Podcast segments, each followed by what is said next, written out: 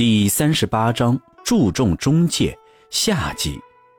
前面谈到过中国人的温和，当时我们就说过，中国社会还远远没有达到平衡。中国人的生活看上去是一模一样的，宗教之间的关系非常复杂，就算是最亲近的两个人，他们的利益也会有很大的不同。中国的大部分人口还处在非常贫困的状态。这种种的情况足以证明，中国人的家庭生活非常不顺利，总是充满着斗争。很多因素都会导致家庭斗争的风暴，小到生活小事，大到涉及到家庭利益的事情，这些斗争自然会使整个家庭受到伤害。在这种的家庭斗争中，调解人的角色非常重要。这个人通常会成为解决问题的关键。只是这种事情经常会比较耗费精力，而且因为调解人是自愿出任，因此很难得到好处，甚至是付出很大的代价。就此看来，他也是做了一件非常有功德的事情。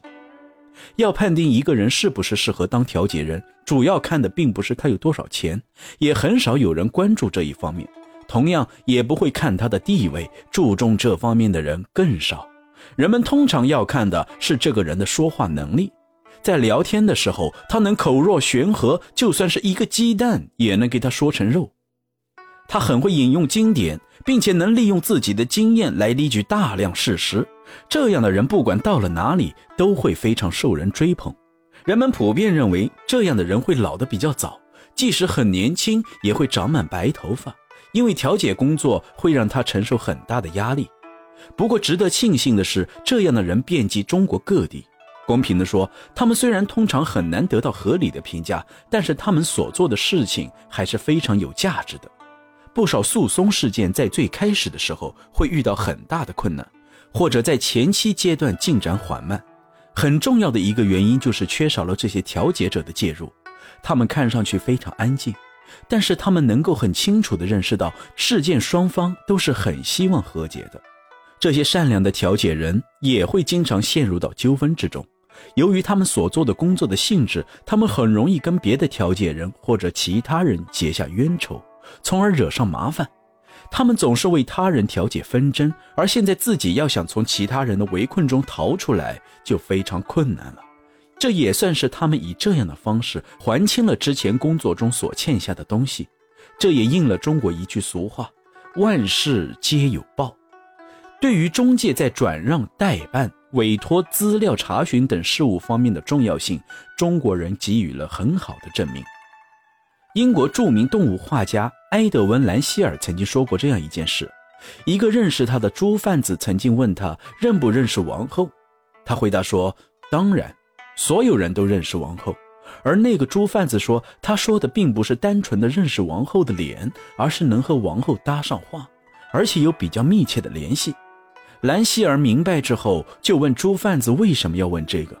猪贩子说，在伯明翰宫等王宫里，一定会有很多经常被扔掉的猪食。我和妻子在想，您能不能帮我们在王后那里说两句话，让我们每周能去一次王宫选猪食？王后这么仁慈善良，您只要愿意跟她说，她一定会答应的。这个猪贩子在这件事上的做法，很好的体现了中国人的处事方式，也就是自己做不成的事情，就要尽可能的找别人帮忙。西方的邮政使社会上的每个人都能很方便的交往，而对于中国的情况，我们则难以解释。在中国的话，如果你不是身在考验耐力和德性的庭审中，那么你很难和法官说上一句话。而如果在庭审中，就算这个中国人平时很镇静，此时也会因为紧张而全身发冷。中国没有完善的邮政体系，没有人愿意为你去送信。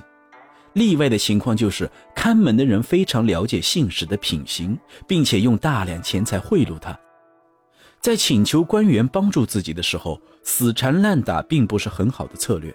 要是第一次请求没有得到回应，那么后面的情况就不是很乐观了。中国人通常对自己的朋友并不是十分信任，就算他知道怎么做才是正确的，比如一个人去发电报，虽然他不知道怎么采用正确的方式发电报，但是他并不会十分信任发报员。形象的说明一下，就像一个人虽然有很多针，但是如果没有线的话，他也没有办法缝衣服。如果一个人没有船，同样也不能过河。这很好的说明了中介在中国的诉讼过程中的作用。在有中介参与的情况下，整个过程才有可能进行下去。要想写打官司的诉状的话，就一定要有长者的帮忙。而在接下来的诉讼直到宣判的过程中，当事人的所有信息都要掌控在中介的手中，因为只有这样，中介才有可能让当事人得到好的结果。当然了，中国庞大的政府体系同样也很好的体现了中介的重要作用。在这个体系中，有着各种级别，一个人要想从较低的级别升到较高的级别，中介的调和是非常重要的。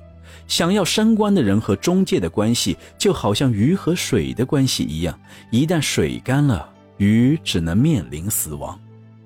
外国人如果身在中国，一定要雇中介，他们对中介的需要甚至比中国人都要强烈。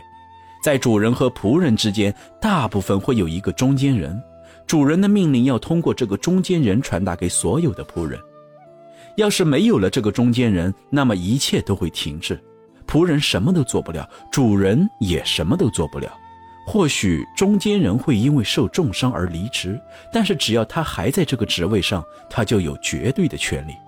这样的情况也存在于各种各样的商业行会中，茶叶行会、丝织品行会等其他行会要想和外国人交往，就一定要通过中介。之前我们提到过，这些团体当中的中国人虽然彼此之间有隔阂，但是在面对外来力量的时候，他们会非常团结。中国的商人在跟外国人打交道的过程中，肯定会出现利益上难以调和的矛盾，这个时候只有用协商的办法才能解开这个矛盾。而在通常情况下，能帮双方做到这一点的都是中国人。其实想一下就可以明白，一位外国的商人、外交官、传教士或者旅行者，在中国能顺利处理的事情极少，更别说把事情做到完美。外国人要想改变这种状况，只能请求中介的帮助，否则的话就会沦为笑柄。外国人在这方面反抗，就好像在跟大气压力反抗。面对中介，我们要使用一些方法。不过，并不是要取消中介，而是要让中介能更好的为我们服务。如果没有了中介，我们会一事无成。本章内容演播完毕，免费专辑录制不易，方便的话，劳烦各位大佬们可以对我这个小主播关注一下，也是对我最大的支持。